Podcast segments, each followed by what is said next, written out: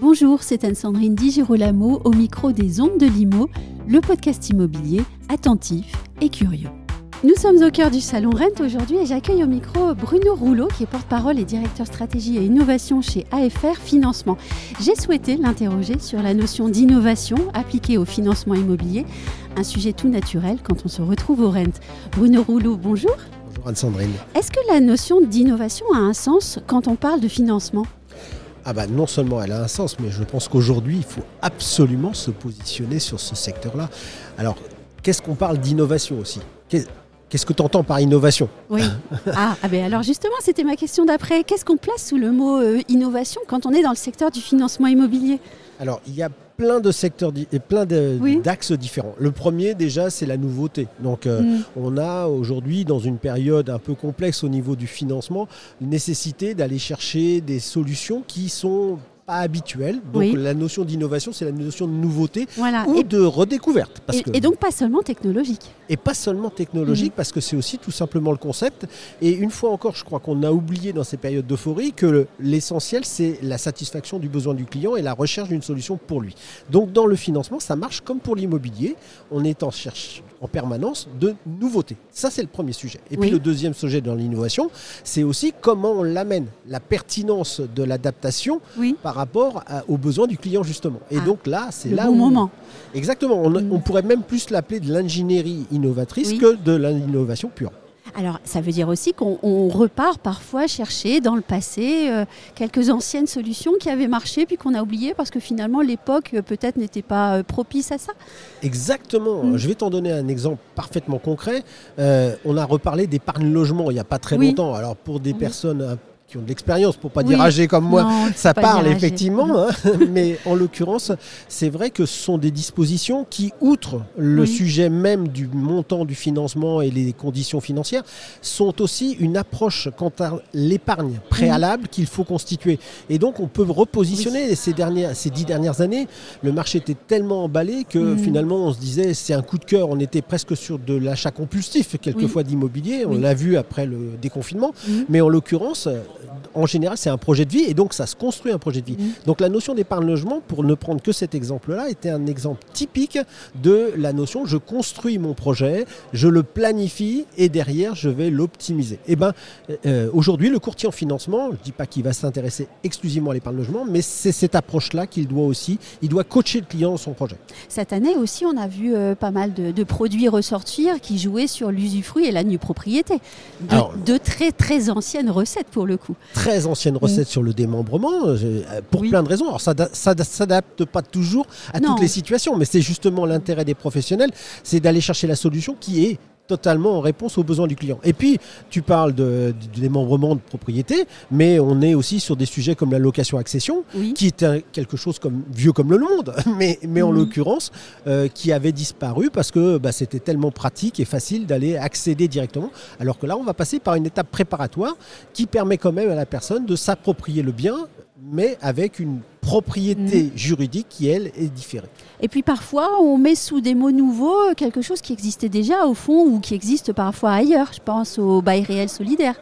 Exactement, mm. exactement. Enfin, là aussi, on va faire référence à des éléments historiques. Hein. Il n'y a pas si longtemps que ça, il y a une vingtaine d'années, on était avec effectivement le passe foncier du crédit foncier qui était sur, exactement sur la même, euh, la même euh, construction. Donc, euh, oui, oui, on est en train de réinventer, mais on aime bien, hein, surtout en France, mais en général, on aime bien réinventer, redonner des mots et refaire l'histoire de nouveau. Est-ce que vous pouvez me donner des exemples de ce qui avance dans le bon sens dans le secteur du financement immobilier en ce moment? Alors, euh, je vais faire le parallèle avec l'immobilier et euh, le, financement, puisque les deux sont liés. Je rappelle juste pour l'anecdote que 82%, et on est sur des chiffres assez stables depuis ces 25 dernières années, 82% des achats de résidence principale se font à travers un crédit. Donc euh, aujourd'hui, c'est bien de le rappeler quand dissocier, même. Dissocier le crédit de l'acquisition, c'est un petit peu compliqué. Mais si je vais sur la réponse directe à la question, en l'occurrence, je, pense qu'on a beaucoup d'interventions, euh, d'appropriation de presque dire de domptage de la technologie. Aujourd'hui, on essaye d'être un peu plus regardant, plus appliqué dans l'appropriation des technologies nouvelles. Le digital, on en a parlé depuis ces 7-8 dernières années, mmh. mais aujourd'hui, ça devient plus pertinent. Les applications sont aussi de plus, en plus intelligentes, plus fines, euh, plus, plus, plus ciblées. Et puis, euh, on a la grosse émergence qui est l'intelligence artificielle qui va, à mon avis, largement révolutionner. Je ne vais pas rentrer dans la polémique philosophique de dire je suis pour, je suis contre. Ça me fait forcément très peur aussi. Mais en l'occurrence, je ne peux pas ignorer que techniquement, ça apporte des, outils.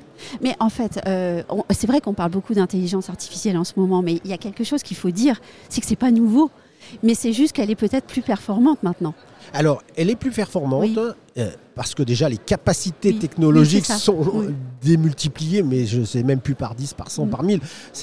on, est sur des, progressions incroyables. Euh, et la deuxième chose, c'est une fois encore, c'est l'application de l'intelligence artificielle. Alors bien sûr, on a la générative euh, qui est, qui on a tous en tête des noms comme ChatGPT, mais au-delà de ça, c'est effectivement s'approprier et pouvoir être utile à l'exercice de son métier. Euh, bien sûr que utiliser ChatGPT pour pouvoir simplement rédiger une annonce, ça peut aussi servir parce que euh, quelquefois on aurait besoin euh, de mettre un peu plus de français ou un peu plus de langage audible et, ou lisible au niveau des annonces. Mais au-delà de ça, c'est surtout tout l'applicatif qui va être sur le suivi du client, sur la pertinence de l'offre, sur le, ciblage. Mm. Et là, aujourd'hui, ces moments de difficulté ou en tout cas de, période où on change l'algorithme un petit peu du marché, il est aussi une formidable opportunité pour pouvoir se remettre en question et s'approprier des nouveautés l'innovation pour pouvoir en fait redévelopper et, passer à une autre étape. Alors tout à l'heure, on a parlé beaucoup des recettes anciennes. Quand vous dites se remettre en question, on pose aussi beaucoup plus de questions et la société évolue et ça, il faut en être conscient. Par exemple, il y a quelques années, il était impensable de se dire qu'on allait peut-être investir via euh, des plateformes digitales, alors que euh, désormais, c'est possible et c'est très encadré et c'est sécurisé. Alors oui, et, si tu me permets juste une remarque, mais ça c'est mon étonnement un petit peu candide qui est là-dessus. J'étais, et je pense comme beaucoup de personnes, en train de me dire, il y a quelques années, que ça allait plutôt intéresser les jeunes générations. Alors oui, bien évidemment, les jeunes générations sont quasiment nées avec ça, donc elles mhm. se sont appropriées rapidement. Mais je suis impressionné par en fait la, génération senior, qui vraiment c'est... Alors maîtrise pas tout comme euh, les jeunes pourraient le faire. Mais, c'est quoi senior alors? Alors senior pour moi c'est à partir de 55-60 ah, ans. C'est quand hein, même euh, très sévère. Hein. D'accord. Bah, je, ne suis pas. D'accord. c'est de l'autoflagellation aussi. Hein, donc... je, comprends qu'ils soient capables d'aller investir en ligne alors les 55-60 ans. non non non mais bien sûr. Euh, mais c'est vrai que à partir du moment où un outil répond à un besoin et facilite la vie des gens, je pense qu'il se fait naturellement une place dans son usage courant. Oui. Est-ce qu'il y a un outil que vous, en tant que directeur stratégie et innovation, vous aimeriez développer? Oui. Pouvoir euh, développer. Oui, oui, oui. Avec Alors, tous les moyens possibles. Hein. On imagine que tout va bien, qu'il y a tous les moyens possibles financiers euh, à disposition. Bien sûr. Je, moi, je, j'ai toujours été très inspiré par les écoles de pilotage des, pilotes de ligne, euh, où en fait les outils de simulation, qui sont euh, pour moi euh, d'une fiabilité incroyable, mm. et la personne quand elle repasse en commande réelle, en fait elle n'est plus du tout dépaysé. Donc, euh, si je devais répondre à cette question, ça serait sans doute effectivement cette notion de simulation. Alors, on peut l'habiller, on peut aller sur du virtuel, on peut aller sur tout un tas de choses, mais je pense que les gens ont besoin de se projeter. Et quand je me projette, j'ai besoin de voir ce que ça va donner. Euh, on est dans ce paradigme nouveau qui est j'ai envie de voir immédiatement ce que ça peut donner avec aussi ce côté euh, immersion totale en fait qu'on peut, on peut imaginer. Euh, alors c'est complètement faux ce que je vais dire, mais une salle des marchés appliquée au financement immobilier euh, en mode euh, pilote, euh, pilote dans sa petite cabine, c'est ça? Alors bien sûr, parce qu'aujourd'hui, il faut quand même être honnête que le marché du financement est très sclérosé, alors pas simplement sur les mhm. critères et les contraintes, mais il est aussi sclérosé dans l'offre. On n'a pas de grande innovation de la part des banques sur les offres de crédit. On est d'ailleurs plutôt à essayer de réduire, à benchmarker l'ensemble de ces offres-là. Et, moi, je, rêve, hein, je ne voudrais pas plagier Martin Luther King, mais si j'ai un rêve, c'est effectivement qu'on redonne de la liberté liberté au client et qu'il puisse se projeter en disant mm. et, si dans 8 ans je veux rembourser par anticipation et si jamais je veux accélérer. Mais alors tous ces toutes ces options-là existent. Hein. Elles ne sont pas toutes réunies tout le temps, mais elles existent. Elles sont souvent punitives aussi. Oui, ou non ou, surtout méconnu de la part des, distributeurs de crédit. Donc ils ne les présentent pas mm. forcément aux clients. Donc on n'éduque pas le client, on a envie de positionner le client toujours en situation de dépendance vis-à-vis de son conseil. Et moi je voudrais émanciper ce client. Euh, je trouve qu'on a une culture financière économique en France qui n'est pas très très évoluée à côté de nos, mm. voisins. Euh, et c'est bien dommage parce que finalement on rendrait plus responsables les gens alors que là on les rend dépendants. On a beaucoup parlé de l'offre, peut-être pas assez du client au fond. Qu'est-ce que vous attendez, vous, du client?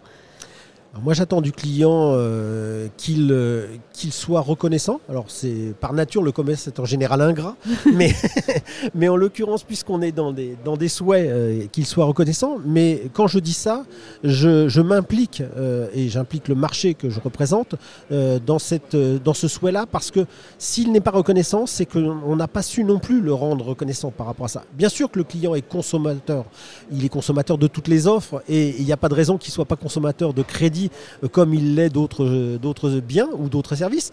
Mais en l'occurrence, si jamais je passionne, si je rends le, client intelligent et surtout si je lui fais comprendre qu'il a les commandes de son projet, mhm. euh, moi je suis l'expert qui l'accompagne. Je ne suis pas le décideur, je suis ni le décideur en termes de crédit, ni le décideur en termes d'options. Mais en l'occurrence, moi j'aimerais bien que effectivement le client euh, se, prenne en charge, au lieu d'être toujours dans la notion de comparaison de coûts et surtout de, de, reproche finalement, mhm. puisqu'il n'est pas responsabilisé, donc il est forcément dans la critique. Nous sommes au Rent. Euh, j'ai une toute petite dernière question. Est-ce que vous pourriez partager avec nous quelques rencontres, quelques étonnements, quelques surprises? Alors, des surprises, euh, j'en ai à la fois plein parce que c'est le principe de ce, de ce salon-là, mais deuxièmement, c'est aussi, euh, moi je, trouve que les gens qui sont ici portent un optimisme mm. dans une période qui n'est pas facile, portent un optimisme qui fait vraiment plaisir. Et je, les, franchement, si vous n'êtes pas encore sur le salon, si vous n'êtes pas mm. venu sur le salon, regrettez-le parce qu'il y a des villages start-up, il y a des gens en presse qui mm. sont vraiment, vraiment euh, là pour vous faire prendre conscience que bah, tout n'est pas fini. Au contraire, c'est un renouveau qui est sans cesse et simplement, c'était habitué à une période de confort. Donc, euh, non, non, venez, il y a, plein, plein de choses qui sont incroyables et, et reprenez vos projets en main. Grand merci Bruno Rouleau. Merci Anne-Céline.